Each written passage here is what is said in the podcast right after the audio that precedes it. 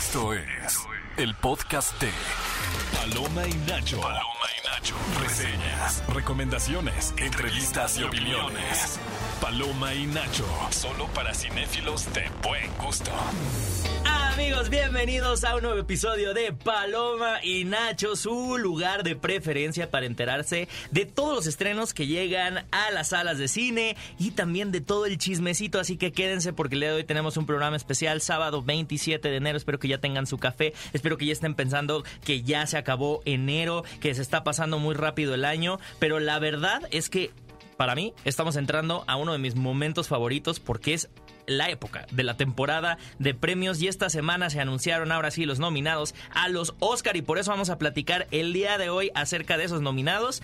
Pero el día de hoy tengo una sorpresa y una invitada muy especial porque se encuentra en la co-conducción de este programa mi queridísima Beca Salas. ¿Cómo estás, Beca? Hola, muy muy feliz de estar aquí platicando contigo y muy honrada de que Gaby Mesa me haya escogido a mí para sustituirla nada más en este programa. Fue emisaria, fuiste, eres es. emisaria. Me gusta esa palabra porque suena como a magos, hechizo, una... Aparte, sí. como que llego porque está pasando algo importante. que Gaby Mesa está en Londres entrevistando a Matthew Vaughn y Henry Cavill y yo vengo aquí. Efectivamente, También. efectivamente, y, y vaya semana pesada en la que se fue Gaby, porque te digo que tuvimos las nominaciones al Oscar y vaya que dio mucho de qué hablar, pero Así eso es. lo vamos a platicar en un ratito más porque también tenemos un invitado especial, viene con nosotros el mismísimo Javier Ibarreche para platicar acerca de qué estamos esperando en esta temporada de premios, a quién le vamos, con quién ya nos enojamos, por qué Greta Gerwig merecía estar nominada, pero antes de eso quiero plantear el tema de la semana que es ¿por qué crees que las ceremonias de premios ya no sean tan vistas o exitosas como antes? ¿Por qué crees, Beca? Un tema picante. Yo sí creo que una de las razones por las que ya no se ve tanto es porque la ceremonia sí es muy larga y además tienes todavía que juntarte para verla. Ni que fuera película de Martin. Scorsese. Exactamente. Es- o sea, yo siento que es como la NFL de repente. O sea, que ya sabes, están los grupos de personas que les gusta eso y se comprometen y de verdad Claro. lo hacen, pero como que esa onda de estar tres horas esperando y viendo a gente hermosa aplaudirse entre sí, ah, es un poco aburrido. Yo también, y yo creo que no hay tantas ventanas para acceder a la transmisión. Creo que si la transmisión fuera una transmisión un poco más abierta, ¿no? O sea, que se transmitiera en muchos lados en Internet. O sea, todavía este tema de que las televisoras tengan las exclusivas para transmitir la transmisión, la, valga la redundancia, la transmisión, creo que le afecta a nivel de, de audiencia. Entonces, queremos saber obviamente su opinión. Escríbanlo en las redes de Paloma y Nacho y también escríbanlo en las redes de Exa FM para que nos den obviamente toda su opinión, ustedes que, que creen. Y créanme que el día de hoy eh, se va a poner también sabroso porque tenemos otra discusión. Tú sí Odio. veías la canción de Becky G, The Fire Inside, nominada para Mejor Canción para los Oscars. Es la más grande sorpresa que nos dio los Ni Oscars. Yorgos Lántimos. Ni Becky G. Y no está Pitches. Y no está Bowser. Pitches. ¿Qué pasó ahí? Sí, nos perdimos una gran oportunidad de poder escuchar Pitches en el escenario de los Oscars. Cantada por Jack Black. Efectivamente, pero antes de, porque les queremos poner esta canción para que se vayan familiarizando, para que ustedes también opinen si les parece que es merecedora de estar nominada.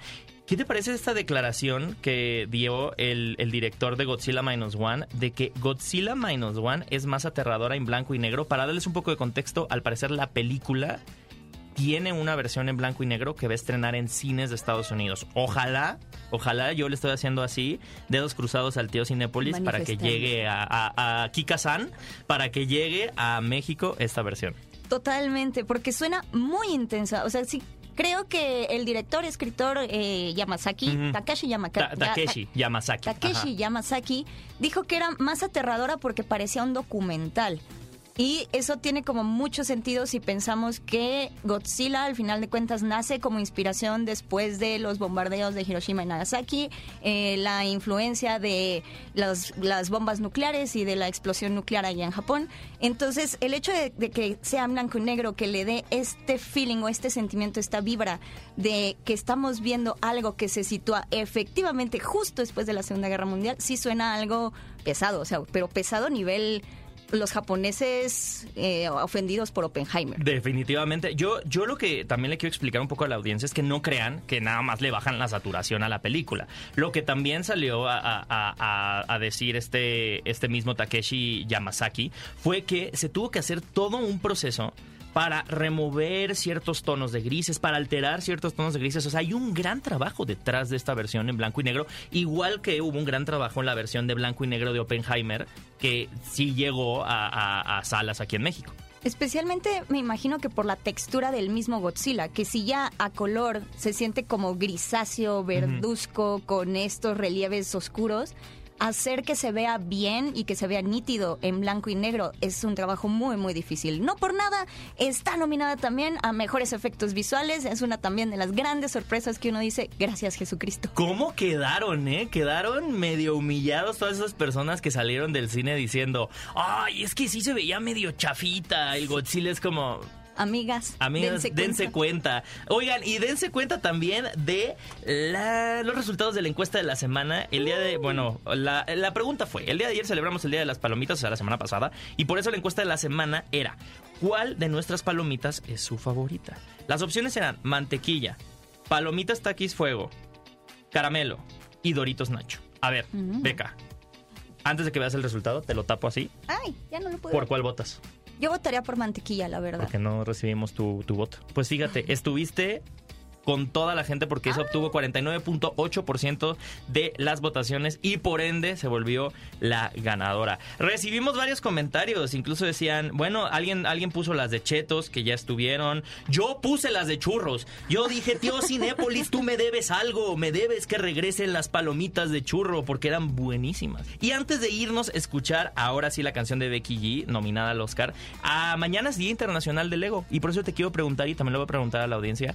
¿Cuál es tu set inspirado en una película favorito o el que más recuerdes de Lego? ¿Cuál sería? Yo diría, para que la pienses, eh, los de Star Wars. Esos fueron los que me marcaron. Los primeros, los del episodio 1, me acuerdo que yo tenía y quise tener todos los Lego que había del episodio 1 porque era increíble ver a Darth Maul hecho Lego. Estaba, sí. Yo creo que Lego sí hizo que como que se unieran esas dos pasiones que tenía de chiquito junto con el cine, porque me encantaban los Lego inspirados en películas. Así que vayan a las redes también de Paloma y Nacho y pónganos cuál ha sido su Lego inspirado en alguna película favorita. Y ahora sí, ¿qué les parece si vamos a escuchar un poco de música? Vamos a escuchar la canción The Fire Inside de la película Flaming Hot, nominada al Oscar, y nuestra queridísima Becky G le mandamos una felicitación. Esto es Paloma y Nacho. Bravo, Becky G. Estás escuchando el podcast de Paloma y Nacho. De la pantalla grande a tu radio. La entrevista en Paloma y Nacho. Amigos, estamos de vuelta en Paloma y Nacho y ahora sí tenemos invitadazo de honor. Está mi queridísimo Javier Ibarreche, ¿cómo estás?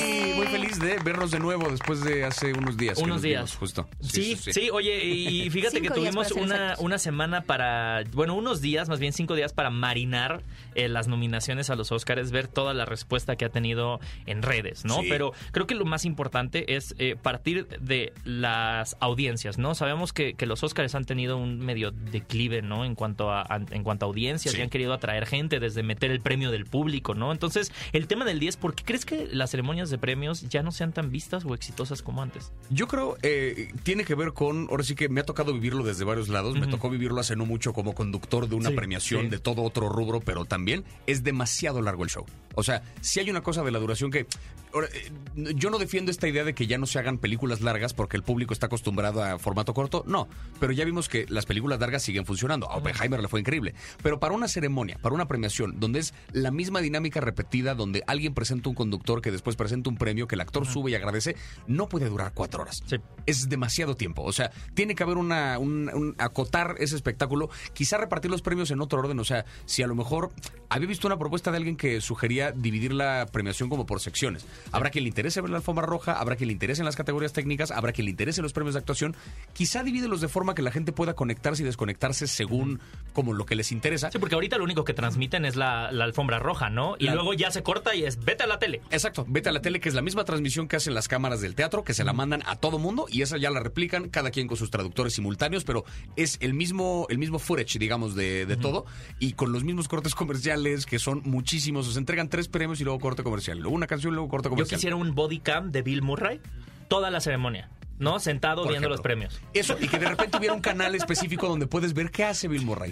O sea, Bill Murray acaba de Se ir al baño. dormido, Sí, ¿no? ajá. Eso. Y vi hace, hace, desde el año antepasado, creo que fue, vi una propuesta que hacía esta TikToker Jay Stubbs, que me encanta como sus comentarios atinados sobre lo que tiene que ver con premios, donde ella decía, qué interesante sería que la premiación la condujeran los Muppets. Pensando justamente, ella no es tan partidaria de los comediantes en el show. Yo sí, si se van al extremo. O sea, un Ricky Gervais, o lo discutíamos ahorita fuera del aire, un John Mulaney, que son como comediantes que a lo mejor podrían meterle un poco más de punch de a de veras a la ceremonia. Claro. Pero si no es eso, vete a la fantasía. Es Claro. una ceremonia que está premiando lo mejor del cine.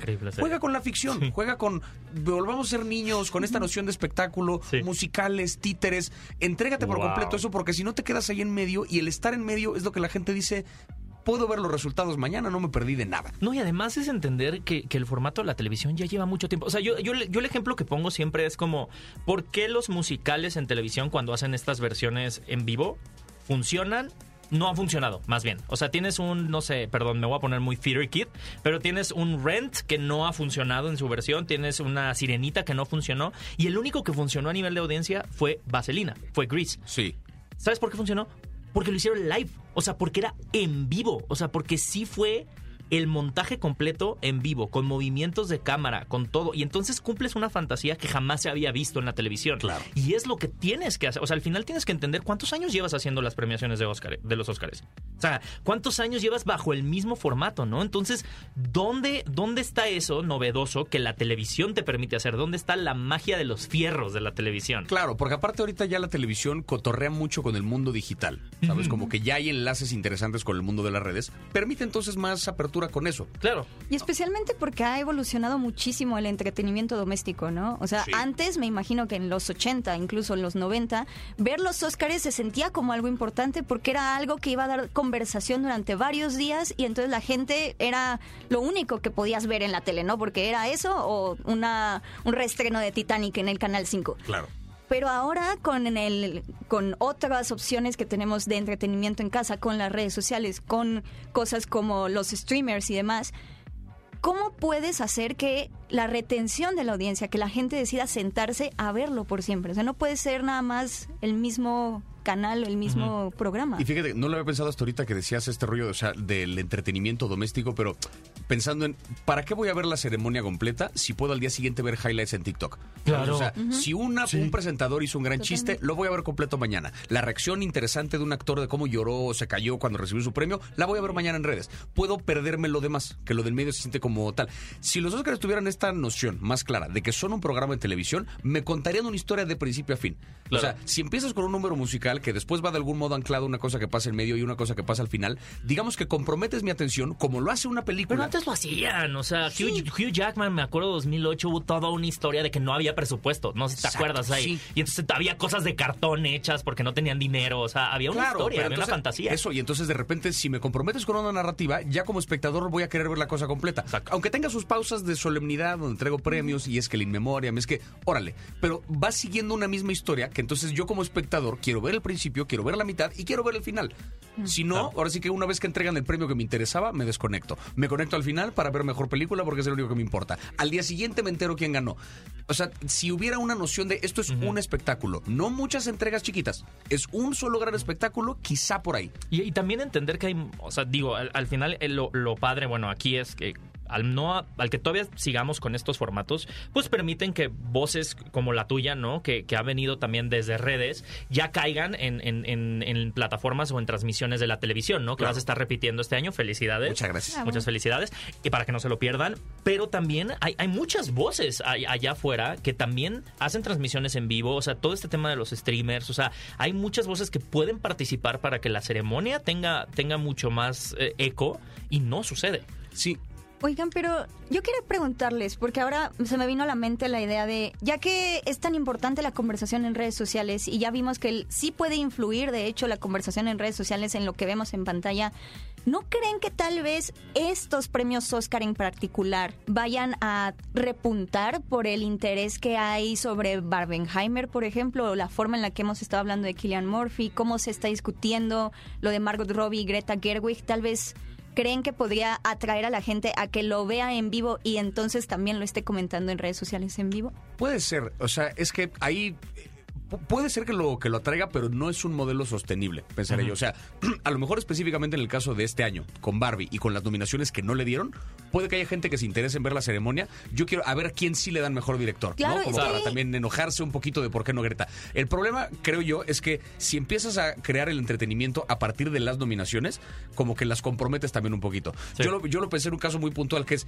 hubieran nominado la canción de Pitches para ver a Jack Black este, cantando, Cantándolo. pero entonces le estás regalando una nominación a alguien nada más porque lo quieres contratar para el show. Claro. Claro. O sea, empieza un poquito como esa, ese dilema. Entonces, tendría que haber un aparato de entretenimiento y aparte los premios. O sea, como que Sí. digo que van de la mano, pero que una cosa no tocara a la otra porque entonces vas a nominar para entretener. No, y Claro, se, tiene, pero- se tiene que ah. entender que, perdón, que hay todo un, un- un gremio que está votando porque esas nominaciones claro. sucedan. Pero ¿no creen que ahí también están como comprometiendo a los estudios a que hagan un poco el, el que tú dices, el trabajo de marketing o que haga otro tipo de herramientas para promocionar las películas y que también entonces la audiencia las tenga más presentes y, más, y sea más consciente de lo que está viendo para que entonces cuando lleguen los Oscars o los premios Oscar, la gente sepa qué son, cuáles son las Claro. películas que están siendo nominadas, porque creo que esa es como la gran cualidad que tienen estos Oscars, que es, estamos viendo películas que le interesaban a la audiencia, que la audiencia se interesó de manera orgánica en, en, en verano. Pero también, o sea, digo, sí Barbie, sí Oppenheimer, sí quizá Asesinos de la Luna.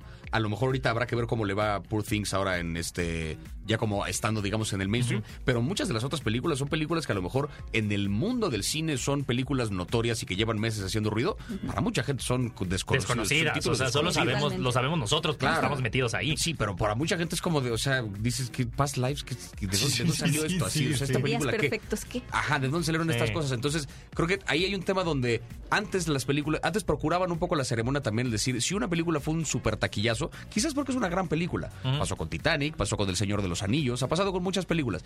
Este año hay como una vuelta un poquito hacia eso. Con Barbie, con Oppenheimer, me gustaría verlo un poco más, ¿no? Sí. Porque creo que ahí Pero que no se les vuelva vicio. Que no se les vuelva Porque vicio. también van a empezar a agarrar y yo te puedo asegurar que 2024 vamos a ver un intento de réplica de Barbenheimer. También. Tres, cinco, Sí, no, y, ocho. y también el otro riesgo de pronto es que, eh, o sea, más bien, lo- la consecuencia ideal de esto sería que empiecen a hacer mejores películas y que la audiencia vaya a ver mejores películas. O sea, de repente, ahorita que ya se acabó un poco el reino de los Avengers, o sea, Sí, como que sí, ya sí, no fueron lo más taquillero y ya se acabó, Ajá. como que ya no necesariamente está peleado la taquilla con la calidad. Claro. O sea, porque no vas a ver nunca un Avengers 18 nominada a un Oscar. Claro. Y qué bueno, pero... No, ya, sea, ya, ya pasamos de ese año en el que oh, nominan a Robert Downey Jr. por lo último de Avengers. Sí, es como, ya, ya, ya como bueno. que ya pasó ese hype Sí. que digo, y que tienen su público, o sea, funciona muy bien, pero ya pasó un poquito ese hype, ya estamos entrando en un periodo donde a lo mejor se revisa como la calidad propia de la película. Y eso tuvo Barbie, y eso tuvo Oppenheimer, y fueron Sí. taquillazos, y están ahí en los Oscars. Entonces, eso creo que también eh, espero que empiece como a medio permearse, a que afectar una cosa a la otra, para que el año que viene la gente haya visto más de las películas y eso los lleve a ver más los Oscars. Así que los estudios puedan decir como, puedo tener una película taquillera exitosa y además que también Mm. eh, esté nominada en los Oscars, que de- también les beneficia al final de cuentas, Claro. porque el como, como creo que tú decías anteriormente o fuera del aire, el hecho de que tengan ahí el...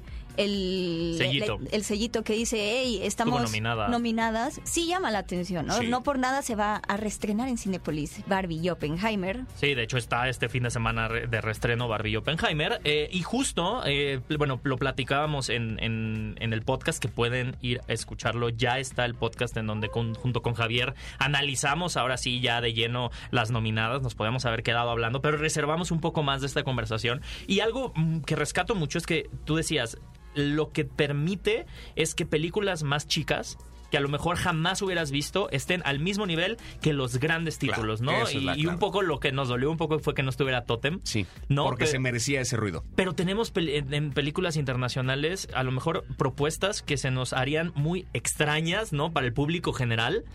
Pero que el hecho de que se acerquen estas historias a ellos gracias a unas premiaciones le da todo el valor. A mí me encanta la nominación de Robot Dreams. De verdad no sabes lo feliz que me hace que esa película esté nominada antes de que estrene en, en México. Sí, sí, no, pues porque porque no- entonces o Caníbal sea, no ha anunciado todavía. Está al lado de. No, yo ya los estoy jodiendo. con Sí, yo también. O sea, ya como de por favor, por favor, por favor, ya, ya.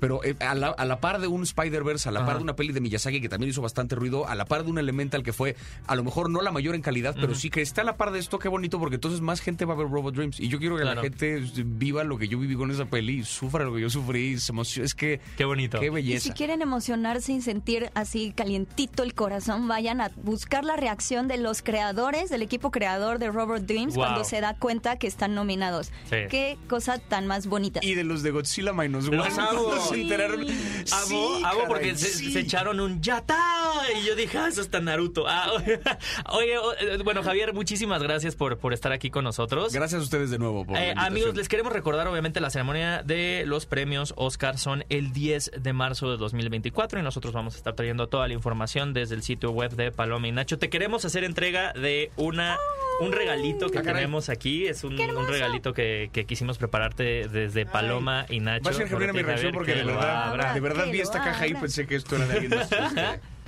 Te queremos regalar.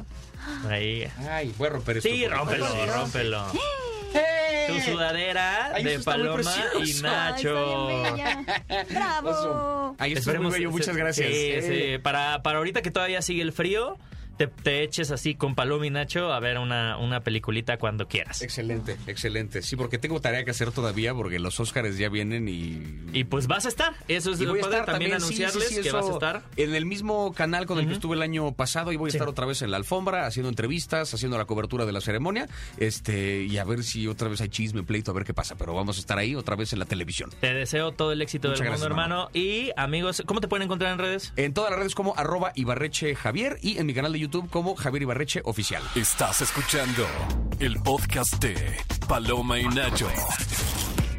Estamos de vuelta en Paloma y Nacho y oigan, ya salieron también las nominaciones, ya estuvimos hablando con Ibarreche acerca de los Oscars, pero ¿qué onda con los Razzies? Danos un poco de contexto, ¿qué son los Razzies, Beca? Los Razzies son básicamente los anti-Óscares, en donde la Academia premia lo mejor del cine en un año determinado, los Razzies se encargan de premiar lo peor del cine.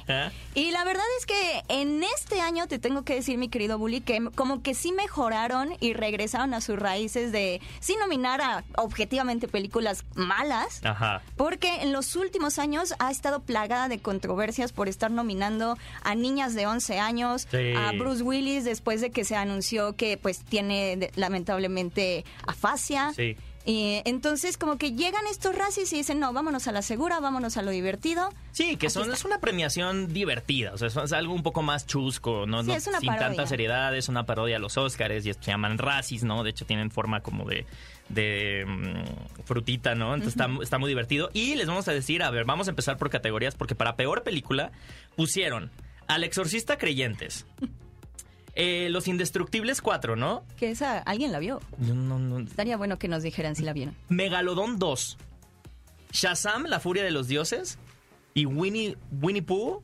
eh, Sangre y Miel. Así es. Y también, Yo no sé, es que, ay, es que yo, yo iba con muchas esperanzas del exorcista creyentes. sí, me ya destruyó. sé. Justo te iba a decir que yo estoy muy de acuerdo con una de los de, de las categorías de los racis en donde están nominando a peor creador o peor eh, creador director y ponen justamente a dos inversionistas ambiciosos que pagaron millones de dólares para conseguir los derechos del exorcista y hacer el Ah. exorcista creyentes. 400 millones de dólares, sí, eso está en peor pareja del año. Porque están los dos mercenarios despiadados en Los Indestructibles, los dos inversionistas avariciosos que donaron los 400 millones de dólares para conseguir los derechos del exorcistas, Ana de Armas y Chris Evans, Salma Hayek y, y Channing Tatum. Y eh, y Piglet de Winnie Pooh. ¡Wow! Yo no sé, yo creo que sí, esos dos inversionistas avariciosos que donaron el dinero por el exorcista creyentes, es que iba muy bien esa película. Sí, tenía todo. Igual Winnie Pooh, la verdad. Yo sí esperaba mucho de esta película de terror de Winnie Pooh. Creía que por lo menos iba a ser una parodia divertida. Y al final nada más fue un slasher común y corriente, medio chafa con botargas. Bueno, incluso creo que también está en peor guion. Entonces, pobre del, el del director, que es este mm, Jason Gordon Green, que el pobre ya nada más después de todo lo que le pasó con Halloween, que medio allá andaba en la cuerda floja, porque ahí sí de- dividió públicos. A mí sí me encanta su trilogía de Halloween. Yo todavía le di el beneficio de la duda con el exorcista creyentes y sí, me dejó muy mal. Pero creo que también esto nos recuerda, o los racis también nos recuerdan, que pues el cine está lleno también. O sea, el cine, películas buenas, películas malas, al final nos entretienen. Yo hay películas que a lo mejor podría considerar malas, que me gusta ver.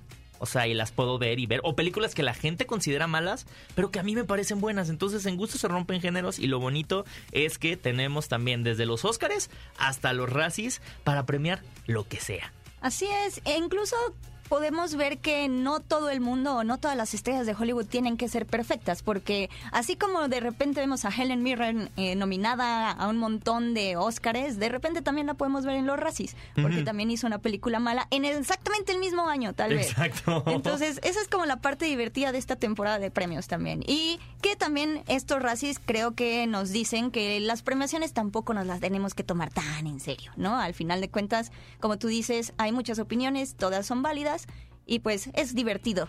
O como, como mismo lo platicamos con Ibarreche, ¿no? Al final, eh, eso es lo, que- lo, que, lo que hemos visto cada año, ¿no? Que eh, los premios también se vuelven, eh, y son, siempre han sido también un entretenimiento, ¿no? Estamos siempre esperando, como lo vimos, a la mejor canción, a ver el performance, o sea, al final, cosas que han pasado, como la cachetada de Will Smith, han dado como jugo a que, a que terminen siendo, pues, también un espectáculo. Entonces, cuando vemos en redes que hay como mucho revuelo sobre qué nominaron y qué película se merecía, o qué directora, o qué director sí se lo merecía o no se lo merecía, pues también hay que recordar que todo esto sigue siendo un pequeño grupo de personas seleccionando una pequeña cantidad de películas porque ni siquiera todas las películas tienen el acceso a poderse financiar y poder pagar una campaña de- para poder inclusive estar consideradas para unos premios. Sí, ya vimos justo el caso de Andrea Riseborough el año pasado. Sí, y amigos, y por eso les queremos preguntar esta semana para que vayan a la cuenta de Cinépolis en Twitter para preguntarles, ¿crees que Greta Gerwig y Margot Robbie debieron estar nominadas a los premios Oscar 2024? Las opciones es sí, fue injusto y la otra es no. Y también expláyense en los comentarios porque nos gusta leerlos y que se peleen ahí.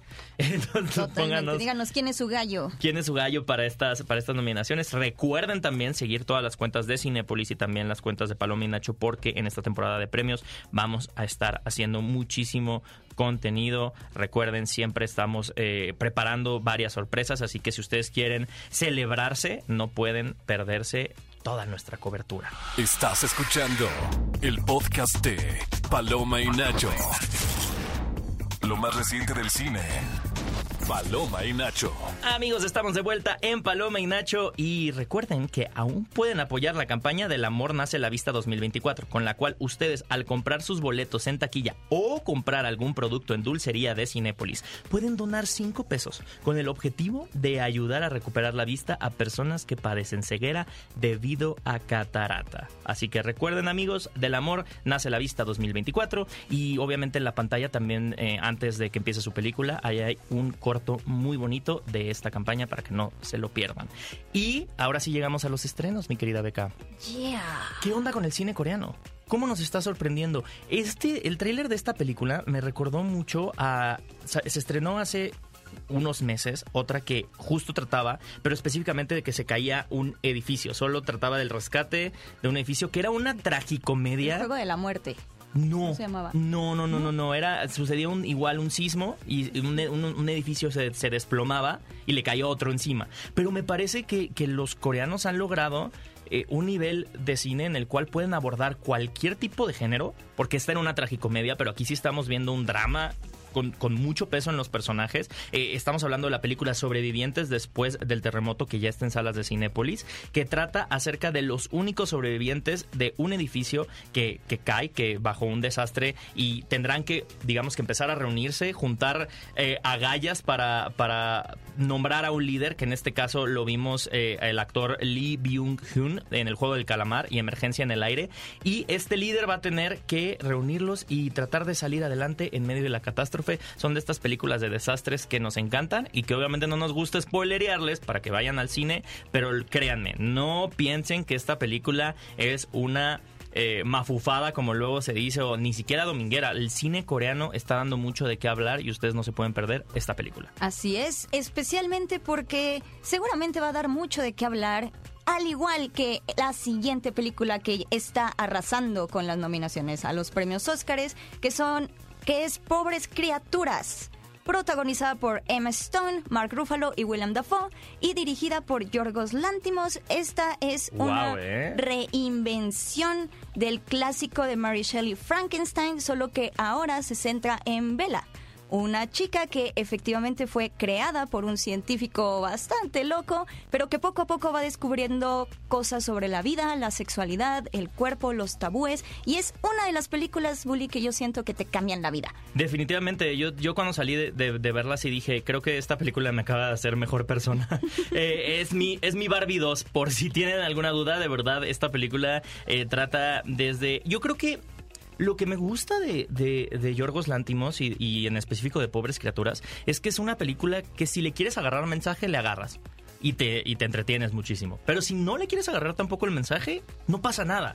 También es una película bastante entretenida. O sea, es una propuesta visual única que no por nada también está nominada a diseño de producción. Entonces, esta es una de esas películas que nos va a dar sorpresa en la temporada de premios. Así que no se la pueden perder. Y también llega a las salas para toda la familia, Cachorros Espaciales, acerca de estos tres extraterrestres que, bueno, se han estrellado en la Tierra y para pasar desapercibidos y poder encontrar la forma de regresar a su casa, se transforman en adorables perritos. Mm. De verdad, es- es- la- desde la animación se ve que es una película enternecedora, así que ustedes no se la pueden perder con toda la familia. Claro, la sala junior es su mejor opción para llevar a los más chiquillos. Y si quieren seguir con el estilo o con la vibra de terror, también se va a estrenar Evie, el demonio entre nosotros. Del director Lawrence Fowler y protagonizada por Micaela Longden y Rebecca Phillipson, una joven vuelve a su casa familiar con la desesperación de descubrir al autor del asesinato de su hermana. ¡Wow! Oye, sí, estas películas de igual manera, o sea, lo, lo que me gusta es que además de tener este tema de quién, quién, quién la mató, ¿no? O sea, como el murder mystery, ¿no? El misterio del asesinato, también es que hay encuentros fantasmales con, con, con la hermana, Que justo que es justo específicamente a una hora de la noche. Entonces me encanta cuando trae como, como también como mitología y cuando te presentan, y digo, lo acabamos de ver es, es cuando mm, esta película, La Argentina, Ah, la de cuando acecha la maldad. cuando acecha la maldad, ¿no? Me encanta cuando las películas de terror te, te ponen como reglas en específico. Y aquí el hecho de que el fantasma se aparezca a las 9, 9 de la noche, o sea, me, me parece muy tétrico, pero también me gusta mucho. Oye, ¿tú ya tuviste oportunidad de ver Anatomía de una caída? Todavía no, pero me urge ir a Cinépolis a ¿De qué, verla. ¿De qué trata? Anatomía de una caída básicamente trata de la historia de Sandra, una escritora alemana que vive con su esposo, que es francés y se llama Samuel, y su hijo Daniel, de 11 años. Pero durante el último tiempo, los últimos años, han tenido una vida aislada en un pueblo remoto en los Alpes franceses y de repente su tranquila vida se desmorona cuando encuentran a Samuel muerto sobre la nieve en las afueras de su chalet. La, poli- policía va a comenzar a investigar, ¿no? Esto. Así es. la A mí no, yo igual, yo mira, yo, yo me quedo hasta ahí porque necesito también ver qué pasa. A mí me gustan los trailers, pero luego ya que me ya ya ya no hablemos más de ella, dejemos a la gente que la vea porque además también está nominada. Especialmente porque está muy nominada. O sea, creo que también fue de las grandes sorpresas que dieron los Oscars 2024. Oigan, y obviamente más que cine nos trae un deleite porque si hay una banda que lo ha hecho muy bien es Pet Shop Boys y nos trae Dream Worlds. Lleva esta gira a la pantalla, a los cines de todo el mundo, solo dos noches. Esta fue grabada en la Royal Arena de Copenhague y obviamente vamos a ver esta banda en un espectáculo visual increíble. Sabemos que Pet Shop Boys tiene éxitos como Western Girls, como Suburbia, New York City Boy, o sea, son referentes noventeros y yo creo que sí es como un throwback súper noventero. O sea, sí me urge, eh, digo, no sé cómo se vayan a ir vestidos porque para el de Beyoncé se fueron con todos los brillos y para el de Taylor Swift también se fueron en todas las eras de Swifties, pero si se van ahí caracterizados de algo temático de Pet Shop Boys, ¿a ti te gustaba Pet Shop Boys también aquí, tío? Poquito, poquito. A mí, De a mí culto, sí, yo los he visto hasta en el ceremonia, me gusta mucho Pet Shop Boys, van a estar solo dos noches, así que no se pierdan la oportunidad de ver a los Pet Shop Boys en Dream World The Hits Live. Y también, ¿qué creen? Restrena Barbie y Oppenheimer, Barbenheimer regresa. Saquen sus playeras. Ah, ¿verdad? Ya las, ya las sacaron del closet. las Ah, mucho auge, mucho revuelo por el Barbenheimer. Todos tenían sus pines, sus playeras. ¿Y dónde quedaron? Ahorita es el momento de sacarlas ¿De del qué closet. hablas? Yo la uso diario de pijama. tú estabas así, oye, eh, tú estabas así la semana pasada, el martes en la mañana, así a las 7 de la mañana, con tu playera de Barbenheimer. Sí, totalmente. Pues yo de hecho esperaba que se repitiera el Barbenheimer, pero ahora en la ceremonia de los Óscares, nada más que no nos permitieron hacer competir a Greta Gerwig con Christopher Nolan. Mira, seguramente va a haber alguna referencia, seguramente tendremos ahí a Jimmy Kimmel haciendo un chiste respecto a ello. Yo ya no sé qué tan fan soy de tener a los Jimmys de conductores de los Óscares, como que ya me hartó. O sea, a mí me gustaría ver a John Mulaney de conductor de los Óscares. alguien más nuevo, o, o bien ya renovar o redireccionar la, la Sí. figura del host, porque ya también como Es que quedamos muy traumados después de James Franco. Como que dijimos, actores no. Por favor, actores no, ya no los metan en esto, como que quedamos muy traumaditos Pero con James también Franco. que quedaba Hugh Jackman. Sí, Hugh Jackman lo hizo muy bien, todavía en el año que no hubo presupuesto. Pero bueno, ya después nos adentraremos a todos los da- a datos curiosos acerca de las premiaciones de los Óscares. Estás escuchando el podcast de Paloma y Nacho. Amigos, estamos de vuelta en Paloma y Nacho y lamentablemente ya se nos fue el programa. Ha sido un gran, gran programa, Qué Beca. rápido. ¿Cómo te has sentido de estar aquí? Muy bien, muy honrada. Fue un programa sumamente divertido. Fue un programa muy especial porque hablamos de los Oscars, de los Razzies, de grandes estrenos. Entonces, de verdad, de verdad, agradezco mucho a Gaby Mesa que se encuentra del otro lado del charco. Y Ajá. a ti, mi querido Bully, por estar aquí, que siempre es muy bonito. Pues y obviamente te contigo. agradecemos mucho. Esta es tu casa, mi queridísima Beca. Y nosotros queremos cerrar este programa, obviamente, preguntándoles acerca del tema del día. Y por eso tenemos una llamada de ustedes. Está por ahí en la línea Melisa. Melisa, ¿cómo estás? Hola, hola chicos, buenos días. Muy bien, ¿ustedes qué tal? Muy bien, muy feliz de hablar Bien. contigo, Melisa. ¿Qué tal todo? Un gustazo. Pues aquí trabajando un poquito, pero bien al pendiente del programa. Me gusta que tú eres chambeador hasta en sábado. Oye, te queremos preguntar acerca de la ceremonia de los Óscares. ¿Y tú qué crees que es lo que le está pasando a la ceremonia? ¿Por qué ya no son tan vistos o exitosos como antes? Yo siento que cayeron en esta tipo como de, no sé si tipo estrategia mer- de mercadotecnia, donde tienen que generar cierto eh, especulación o chismes o rumores. ¿Para qué? Para que la gente se atraiga y pueda ver el programa. Por ejemplo, ahorita con las nominaciones que salieron, que pues que no está esta mm, Margot Robbie, nominada en Barbie. Entonces ahí se está haciendo un escándalo loquísimo porque dicen, ¿cómo es posible que toda la película esté nominada, tanto vestuario como eh, escenarios y demás, pero ella no? Y hasta Ryan Gosling está nominado, pero ella no. Entonces ahí yo tengo mi duda. ¿Es estrategia mercadotécnica, o sea, de, como de estrategia de vamos a generar... De hacer un escándalo, ¿no? esta- escándalo, Ujú. ajá. Vamos a generar el escándalo y así llamamos la atención de los demás.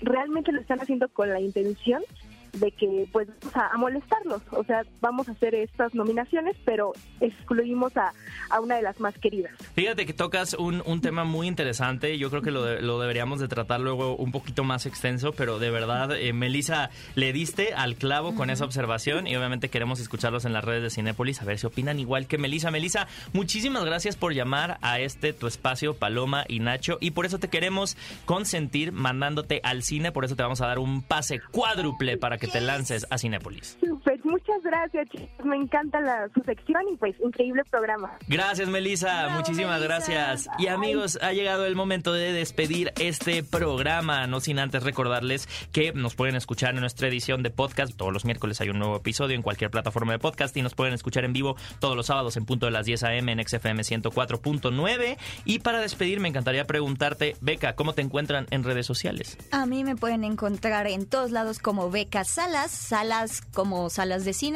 Beca con una C y una K. Y ahí estoy en YouTube, en TikTok, en Instagram, en todos los lados que ustedes me quieran buscar, ahí estoy. Excelente, y a mí me encuentran como arroba Héctor Trejo y de nuevo muchísimas gracias por su preferencia. Los dejamos con la transmisión normal de ExaFM 104.9. Esto fue Paloma y Nacho. Esto fue el podcast de Paloma y Nacho. Paloma y Nacho. Reseñas, recomendaciones, entrevistas y opiniones. Paloma y Nacho. Solo para cinéfilos de buen gusto. Escúchanos en vivo todos los sábados a las 10 de la mañana en Exa FM 104.9.